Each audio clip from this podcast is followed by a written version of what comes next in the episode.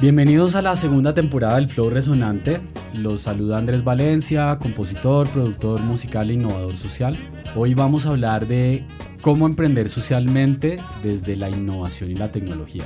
Y para esto hemos invitado a Juan Pablo Ruiz, es un apasionado por el desarrollo social. Digamos que toda esta experiencia de la innovación social y tecnológica lo ha llevado a ser voluntario y a trabajar en varias organizaciones sin ánimo de lucro alrededor del mundo, para ser específicos en siete países en los últimos cuatro años. Hoy en día es el responsable de Wingo, tecnología sin fines de lucro. Su trabajo actual pues eh, está dirigiendo la apertura de la nueva oficina en Colombia. Eh, hoy en día pues Juan Pablo busca ideas y respuestas para esta pregunta inicial de cómo emprender socialmente desde la innovación y la tecnología.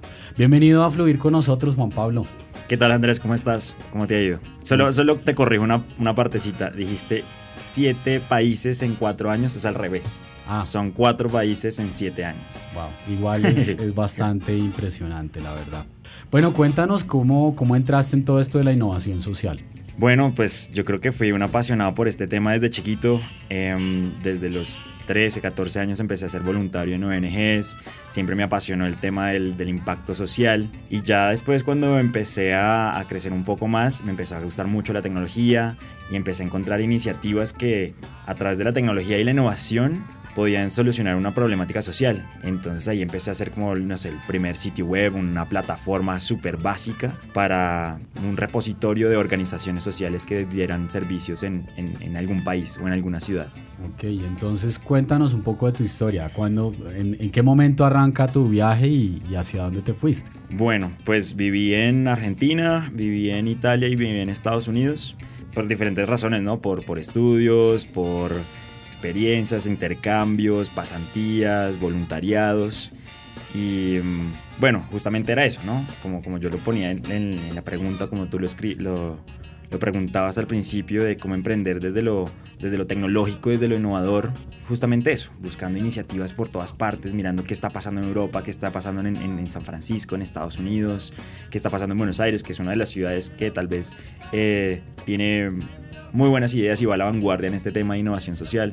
Entonces va por ahí la, la, historia. Digamos, tú hiciste una hiciste un pregrado en diseño gráfico. en diseño gráfico, exactamente. ¿Y eso fue en Buenos Aires? Fue en Buenos Aires. ¿Y qué fue lo que más te marcó de esta experiencia? ¿Cuánto tiempo viste allí?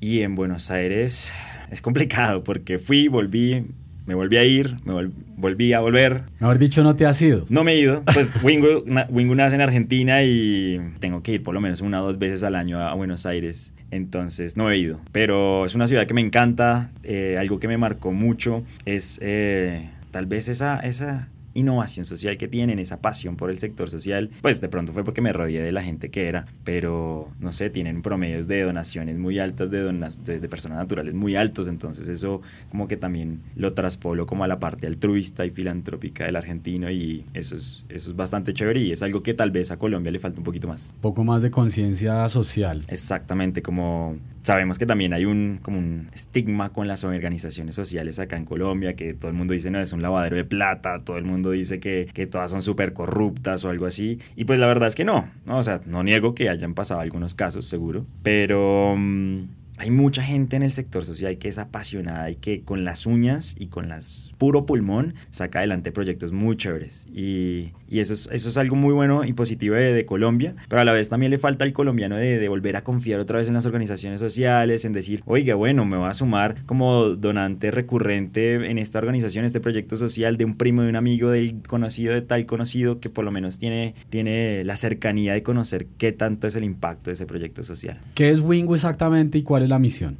Bueno, es, también chistoso que yo volví a Buenos Aires de, San Francisco por un, mes. Volví por un mes simplemente a hacer algún trámite y ahí conozco a Wingu por pura casualidad y me enamoré, me apasioné. Wingu es una ONG que fortalece a otras ONGs y proyectos sociales con tecnología e innovación. Lo hacemos en toda Latinoamérica, formales en Colombia, México y Argentina. Eh, somos más o menos un equipo de 25 personas y bueno, eso, eso es Wingu. Juan Pablo, me llama la atención que tanto En Bogotá como en México, la sede de Wingu está en el Impact Hub. ¿Por qué razón? Bueno, la, la, sede de Wingu en Colombia y en México está en un Impact Hub porque es esta comunidad, este espacio en donde eh, se incuban nuevas ideas, se le da la mano al emprendedor social, eh, porque justamente nosotros somos organizaciones que, que estamos dando los primeros pasos en México. Bueno, en México ya son cinco personas, pero en Colombia vamos sumando de una persona cada año.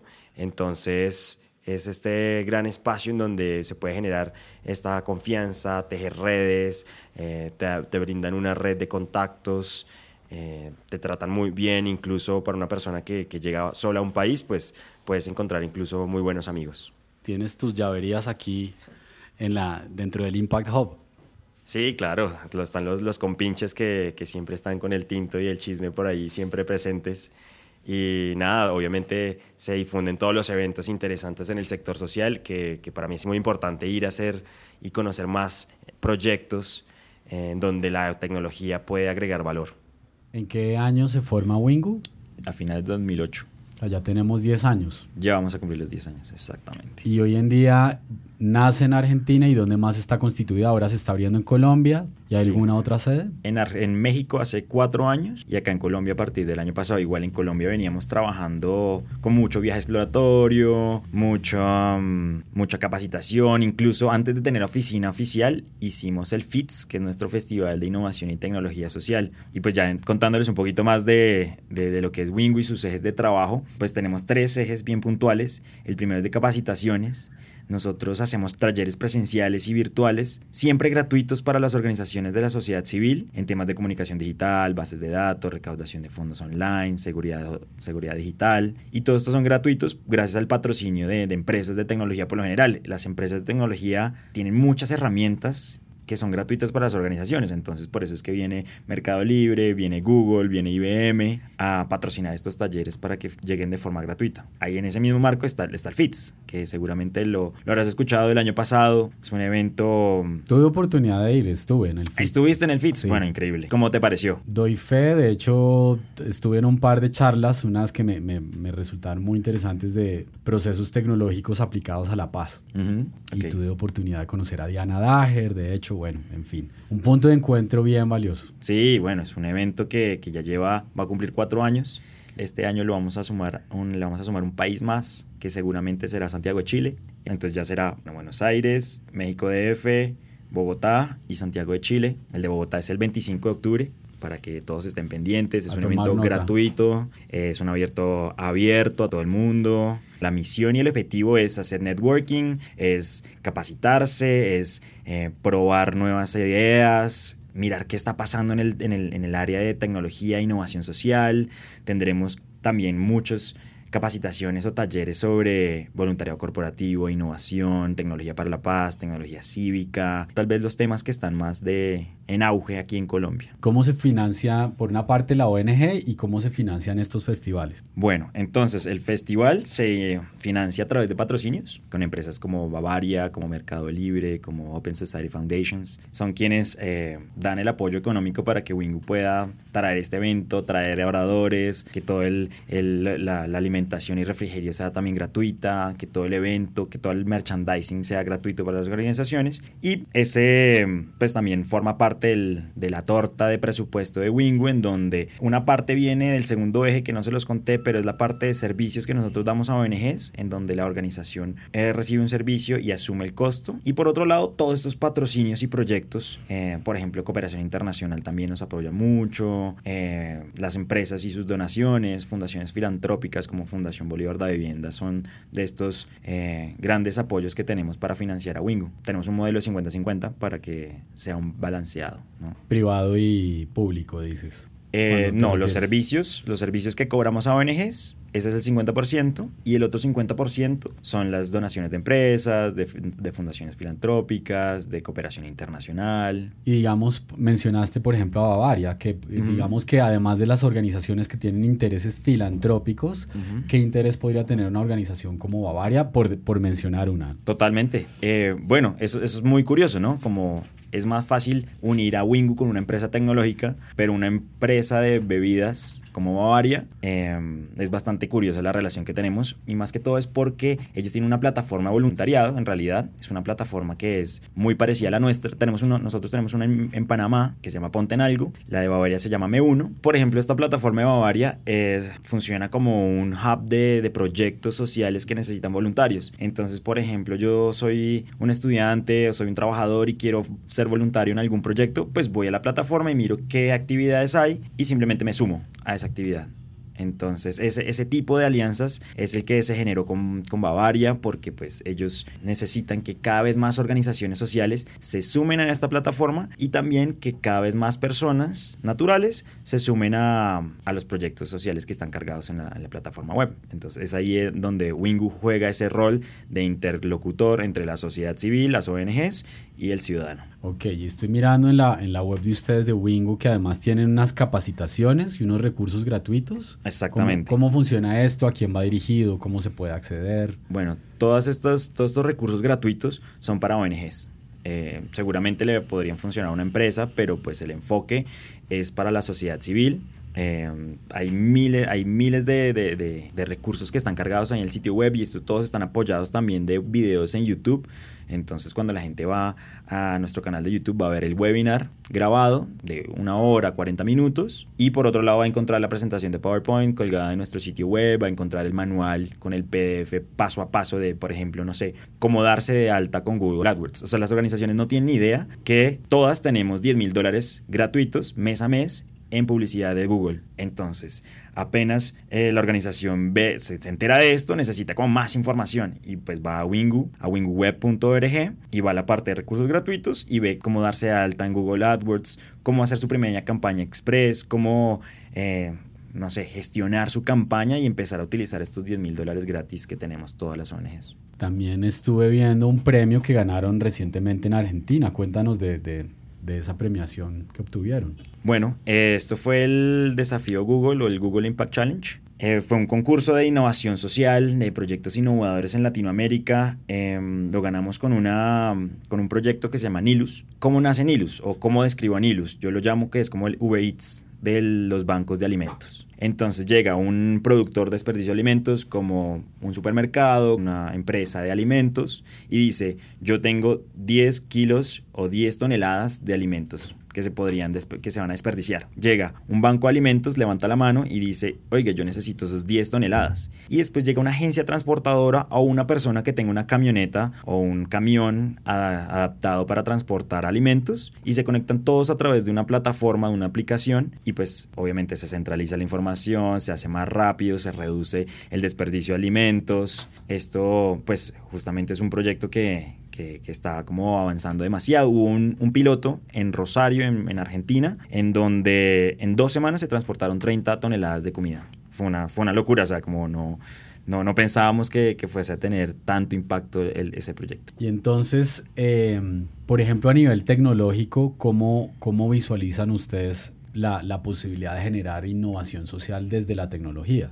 ¿Cuál es la aproximación? Bueno, entonces eso es básicamente lo que va en la, en la sangre de Wingu de cómo innovar, cómo impactar el sector social a través de la tecnología. Entonces encontramos que herramientas y plataformas tecnológicas facilitan los procesos. Si una organización empieza a utilizar una herramienta tecnológica como un CRM, eh, puede aumentar la, la recaudación de fondos, puede fidelizar mejor a sus donantes, puede acercarse más a sus donantes o acercarse más a su público a través de campañas digitales, por ejemplo. Entonces es, es como esas herramientas tecnológicas que el sector sector privado las utiliza un montón, ¿no? El sector privado ya va a la vanguardia, sabe cómo es que funciona esto, pero el sector social va un paso atrás. Es donde Wingu trata de fortalecer y crear esos espacios en donde las organizaciones aprovechen esas herramientas tecnológicas que, que en el sector privado funcionan súper bien y que en el sector social también funcionan súper bien. Las organizaciones que, que, que tal vez son un poquito más internacionales ya la tienen un poquito más clara en estos temas de tecnología. ¿Cómo miden el impacto si es que se puede medir? Bueno, el impacto de nosotros es, es bien complicado de medir, porque podremos tomar res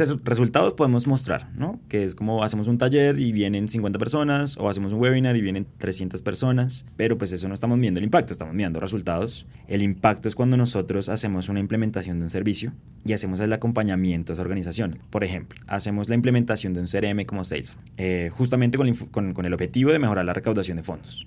Por ejemplo, para quien no sepa qué es CRM, me okay. parece interesante que lo que lo compartas. Entonces te, te pongo un ejemplo. Eh, nosotros hacemos una implementación de un CRM como Salesforce. Para los que no, no, no, conozcan mucho el tema, un CRM es una plataforma que unifica la información, una base de datos en la nube, eh, una plataforma que te permite como acercarte a tus contactos, a gestionar la relación con cada uno de esos contactos que es tan importante para después fidelizarlos, hacer campañas de aumento pues, en las organizaciones sociales, pues campañas de aumento de donación o es tener al, al donante muy cerca. Entonces cuando nosotros vamos a medir el impacto de esos proyectos es estar bien cerca de la organización durante la implementación de la herramienta y un poco después y pues obviamente hacemos como la revisión a los seis meses de cómo han mejorado sus, cómo ha mejorado su recaudación de fondos, cómo ha mejorado su, sus números, sus finanzas después de la implementación de esta herramienta. Sus obviamente. Ingresos, en resumen, sean ONGs o sean organizaciones Exactamente. con ánimo de lucro. Entonces, eh, obviamente no depende de solo la implementación de una herramienta, pero pues más o menos por ahí podemos medir un poco el impacto de, de lo que hace la tecnología en las ONGs. Y a nivel tecnológico, ¿qué herramientas crees que se afianzan en los próximos 10 años, por ejemplo en Colombia? Bueno, o Latinoamérica, ya que estás trabajando tanto con Argentina.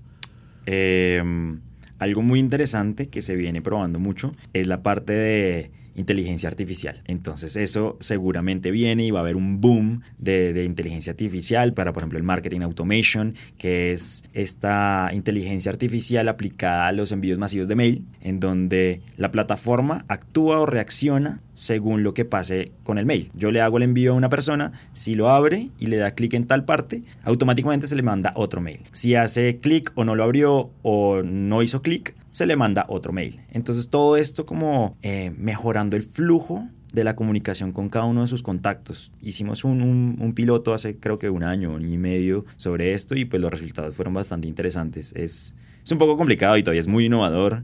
En, en, el sector privado se está usando cada vez más, pero es, es seguro que el sector social va a llegar muy, muy pronto y muy rápido.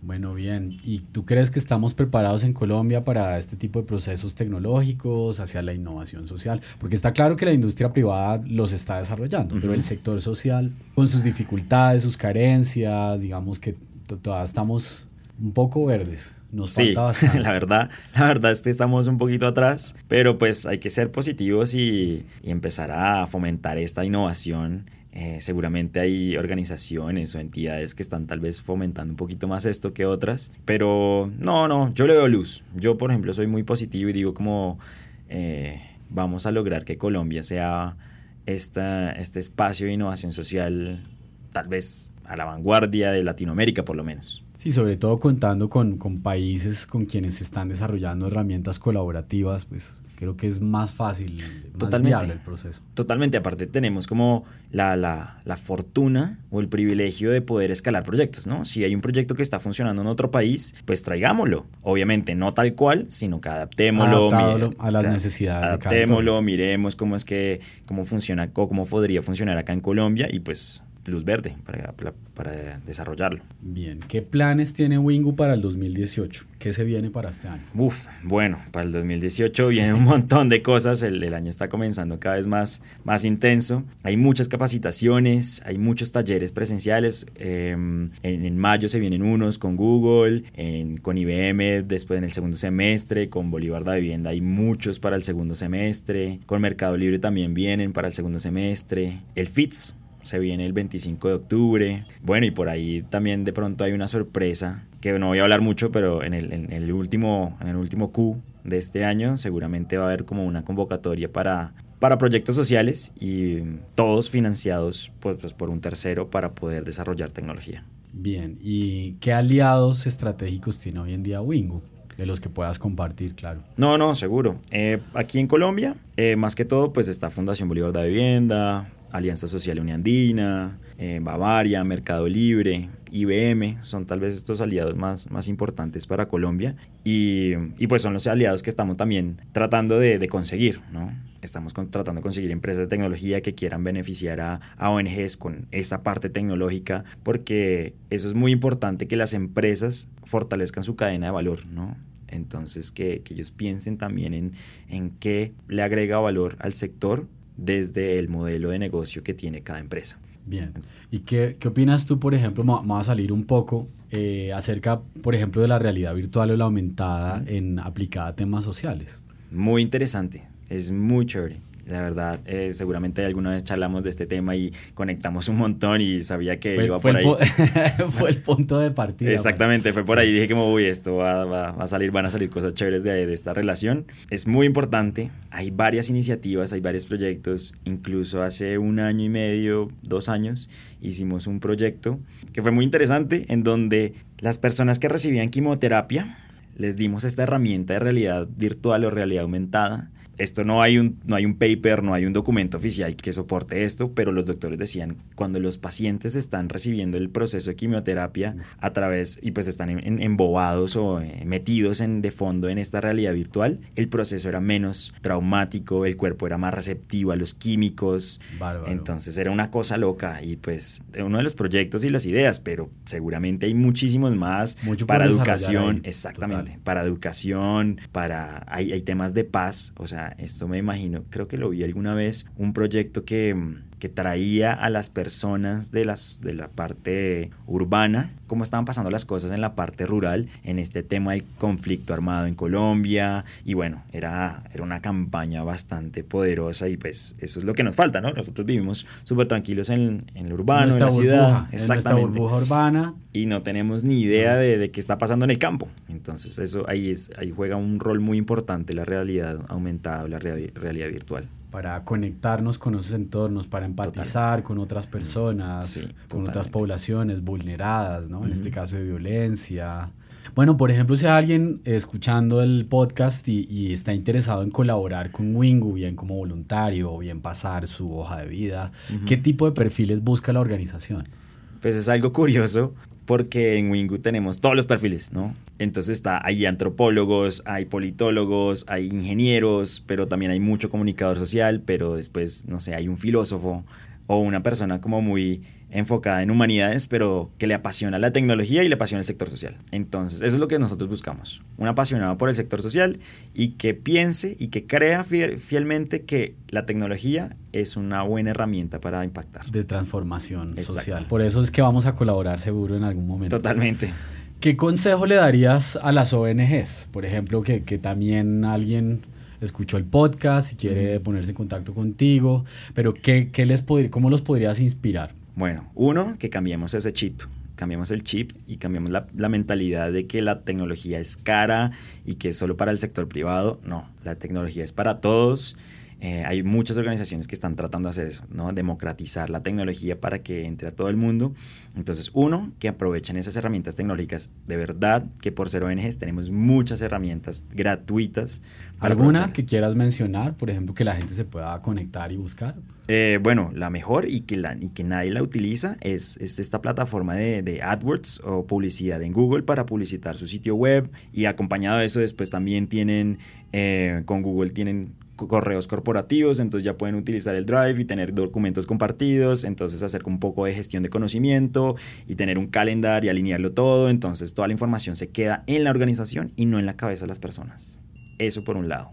Consejo número dos, que se asocien y se vinculen a estas organizaciones que fortalecen a ONGs, por ejemplo, a Flora de Fundación Bolívar de Vivienda y Alianza Social de Uniandinos que simplemente tienen que completar un, formulario, una encuesta y ya empiezan a, a, recibir todo el material gratuito.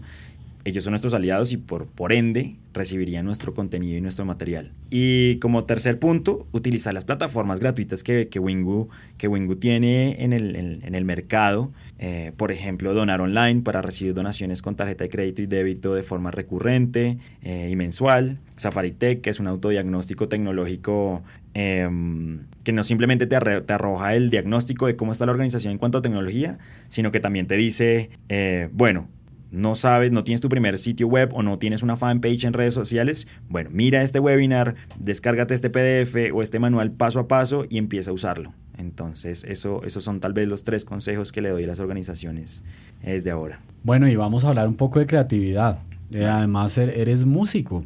Sí. ¿En tu tiempo libre profesionalmente o más de tiempo libre? No, no, de tiempo libre. Alguna vez como que tuve algún, algún paso un poquito más serio, pero no, no, eché para atrás. ¿Y qué, qué, qué instrumento tocas tú? Eh, yo comencé con el bajo. Comencé con el bajo, fue mi primer instrumento.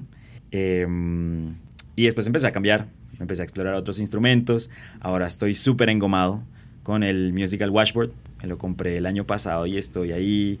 Me, me, me, empezó a gustar mucho el gypsy jazz, el blues, como el swing. Y este instrumento, no sé, me vuelve loco. Y lo compré y empecé a darle y pues trato de practicar por lo menos dos veces a la semana para, para ir mejorando. ¿Qué es esto? Para quien no tiene la menor idea de qué instrumento es, Uf. ¿cómo lo puedes describir? no, no, es tan fácil. Eh, googleenlo primero, a ver, para que vean una imagen. Pero ¿Cómo es? Repítelo, porfa. Musical Washboard. Entonces, Washboard, sí.